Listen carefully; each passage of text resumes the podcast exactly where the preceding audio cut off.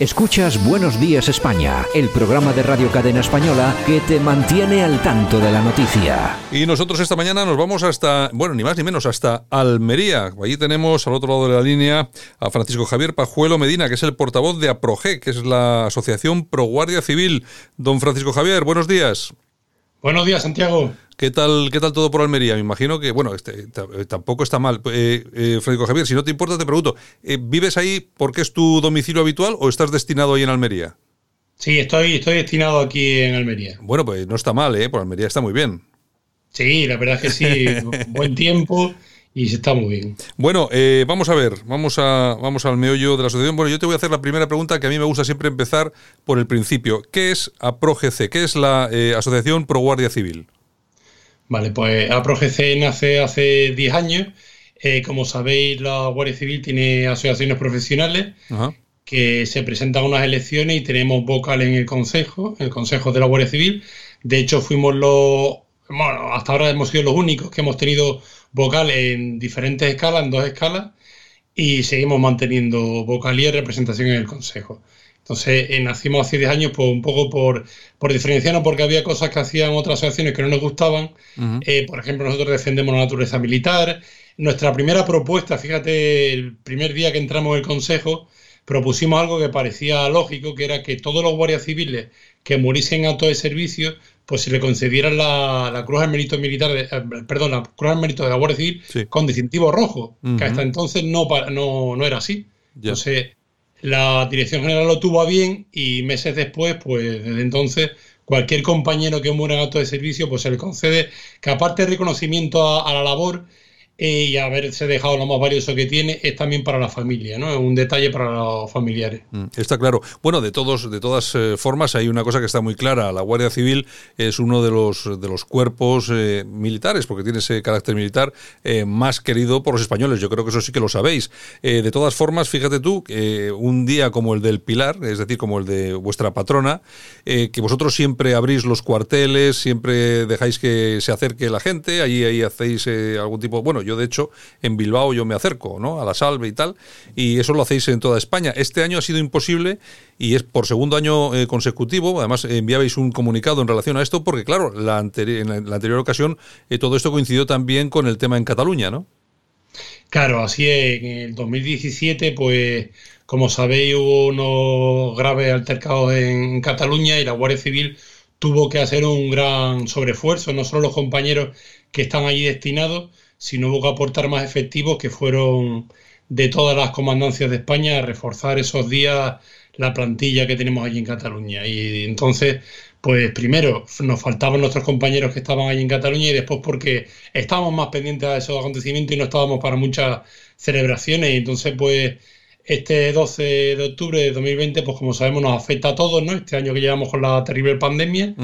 Y como tú decías, pues nos gusta recibir el calor, el cariño de los ciudadanos, hacemos una jornada de puerta abierta en todos los cuarteles, unas misas, un acto siempre una parada militar, y este año pues no ha podido ser, nos hemos quedado un poquillo con ese sentimiento, pero bueno, ahora mismo pues también tenemos un esfuerzo con, la pandemia de, en cuanto al número de efectivos que se dedican a, a en diferentes municipios, que sabéis que está la cosa un poquito delicada y hay que estar ahí trabajando. Bueno, que eh, dentro del cuerpo ha habido bastantes eh, contagiados e incluso algún fallecido, ¿no? Sí, por desgracia. De hecho, desde APROGC, desde prácticamente el principio, solicitamos a la Dirección General que esos compañeros que habían fallecido como consecuencia del COVID-19 pues fuesen reconocidos como que eran actos de servicio, ¿no? Porque como sabéis, en el mes de marzo se declara el estado de alarma, pero nosotros eh, pues tenemos que seguir trabajando, ¿no? Nosotros eh, teníamos que salir a la calle, aunque en casa se quedaban nuestras familias confinadas, como el resto de ciudadanos, pero hemos tenido que hacer una labor, primero pedagógica y de concienciación al ciudadano, y después, pues también pues, habéis visto eh, ayudar en, en, transporte de medicamentos, de medicamentos, allí por donde nos han pedido, pues hemos hecho un esfuerzo por, por desdoblar un poco nuestro potencial en la calle. Mm, no, la Guardia Civil, como siempre, ha estado ahí al, en primera línea, como, como debe ser. Bueno, que también es un poco lo que se espera de, de vosotros, y pues de ahí surge ¿no? esa confianza y ese cariño de la, de la población, que sabe que siempre estáis ahí. Sí, bueno, eh, nosotros nos debemos al pueblo, ¿no? A la ciudadanía española, que ya llevamos desde 1844, que nos reconoce como benemérita, como tú decías antes, mm, en las encuestas aparece como una de las instituciones más valoradas y lo vemos el día a día, ¿no? El, cariño y el respeto. Por ejemplo, eh, este 12 se vio por televisión un pequeño acto que hubo en el Palacio Real. Normalmente desfilamos todos los años la castellana, o teníamos mm. unos actos centrales de la Guardia Civil en Córdoba este año que se han tenido que suspender y la verdad que la ovación siempre que pasa los compañeros desfilando pues es digno de, orgullo para nosotros. Se os tiene mucho cariño en toda España, pero bueno, eh, los nacionalistas, yo ya sé que no, que no a la Guardia Civil no le gusta hablar de política, porque además lo has dicho tú hace un momento, ¿no? Que sois eh, es un cuerpo vinculado al pueblo, pero sí es cierto que hay que algunas veces hay que hablar de política y es que hace unos días hemos visto en la en la radiotelevisión vasca, en televisión, en ETV, en Euskal Televista, un reportaje sobre la Guardia Civil, que yo no sé si lo habrás visto, eh, pero bueno, que os vinculaba con lo peor de lo peor de lo peor que había. No sé si has visto ese, ese reportaje. Sí, la verdad es que es bastante lamentable el reportaje. He visto un, un resumen, un avance que hizo ETV y la verdad es que tienen poca memoria, ¿no? Porque nosotros no hemos visto que hayan hecho muchos reportajes con los asesinatos sangrientos de la banda terrorista y asesina ETA, pues no, no hemos visto. Eh, hoy, por ejemplo, hace un momento teníamos la noticia de que el asesino, el terrible Tarra que, que cometió el atentado en Santa Pola, donde resultó una niña, una hija de un compañero nuestro, que residía en el cuartel, pues la han acercado al País Vasco, ¿no? Entonces, eso no sé si ETV lo dirá exactamente, para nosotros es bastante lamentable, ¿no? El tipo de manipulaciones y rehacer la historia. La Guardia Civil, de los 800 y pico asesinados por, por la banda terrorista y asesina ETA, pues son 200 y pico, desgraciadamente. Eh, pues hemos tenido que pagar con sangre, ¿no? Con muchísimo dolor, muchísimo dolor. Incluso algunos compañeros se quitaron la vida después del atentado porque no soportaron eso. Eh, familias, porque claro, ya no es solo el fallecido que ha, pagado con su vida, sino mm, eso deja huérfanos, deja viudas, deja madres llorando durante toda su vida a un hijo perdido y por el simple hecho de ser guardia civil. ¿no? Entonces, pues nos parece lamentable ese tipo de reportajes, ¿no? No tienen mucha memoria. Nosotros sí, la tenemos, ¿eh? Nosotros no, no, olvidamos a los nuestros. ¿eh? No, está claro. Y además, eh, yo no es que no tengan memoria, yo creo que algún interés oculto hay en sacar ahora ese tipo de reportajes cuando no vienen al, caso. Pero bueno, en fin, de todas formas, vamos a hablar otro par de temas que yo creo que son muy interesantes. ¿Cómo está el tema de la equiparación salarial, Francisco Javier? ¿Cómo lo tenéis? Bueno, pues nosotros, como sabéis, en 2018 eh, firmamos con el Gobierno de España un acuerdo eh, junto a otras asociaciones profesionales de la Guardia Civil y sindicatos del Cuerpo Nacional de Policía, un acuerdo en que se intentaría hacer una equiparación con la Policía Nacional, eh, perdón, con la Policía Autonómica catalana y baja, se tomó como referencia la catalana.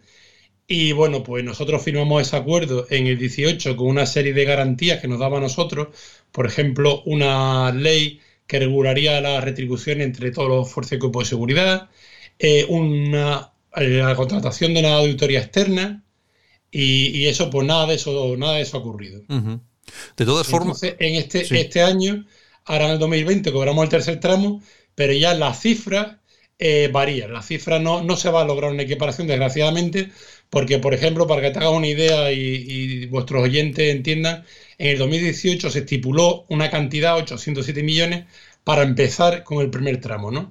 Pero si la auditoría externa, al hacer un estudio que creíamos nosotros objetivo, entendía que hacía falta aportar más dinero, pues lo aportaría.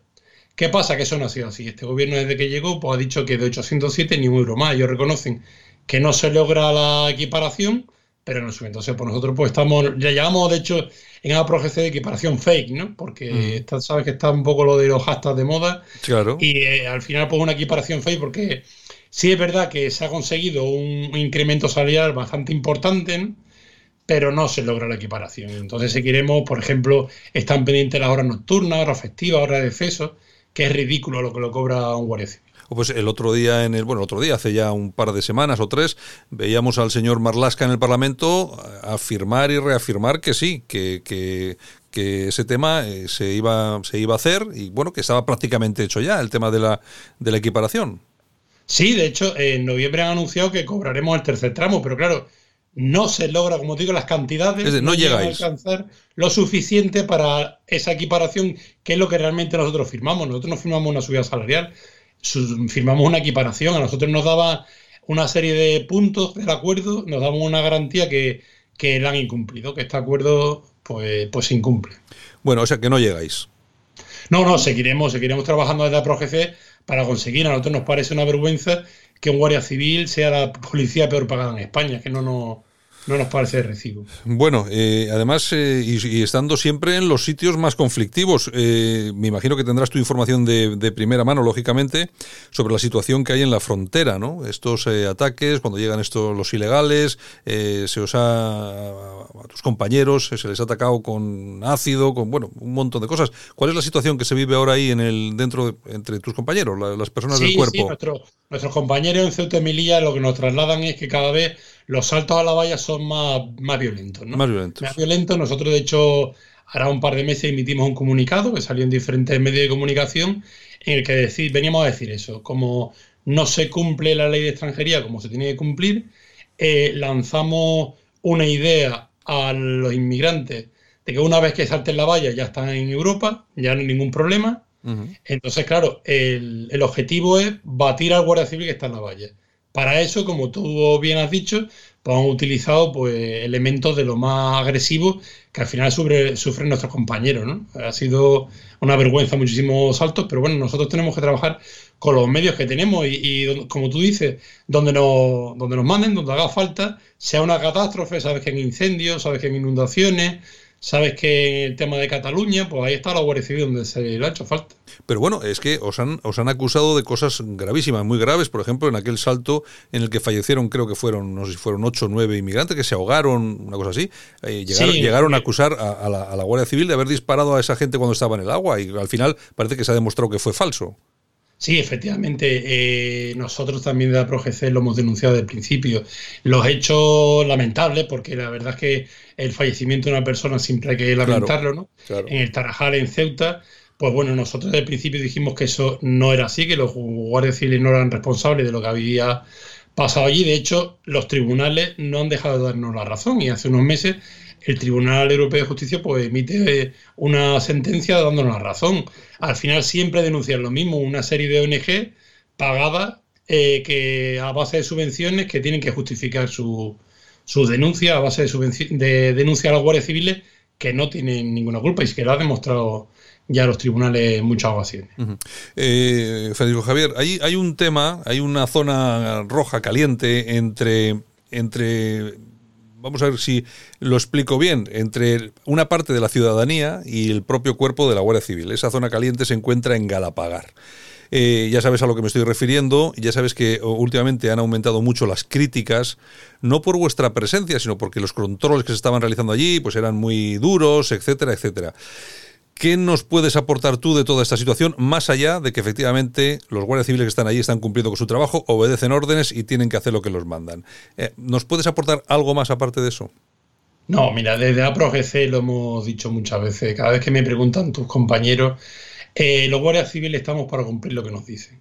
Entonces, eh, nosotros no estamos, como tú dices, un poco en ese punto caliente. Nosotros hacíamos la escolta de los anteriores vicepresidentes del gobierno lo hacemos del actual y lo haremos de los que vengan después. Esa es la premisa de la Guardia Civil. Tiene que eh, escoltar o dar protección a una serie de autoridades. Mm, esa persona o ese vicepresidente mm, vive en demarcación de Guardia Civil y la Guardia Civil pues, realiza las gestiones que, que le hayan encomendado por el Ministerio Interior, la Delegación de Gobierno, quien sea.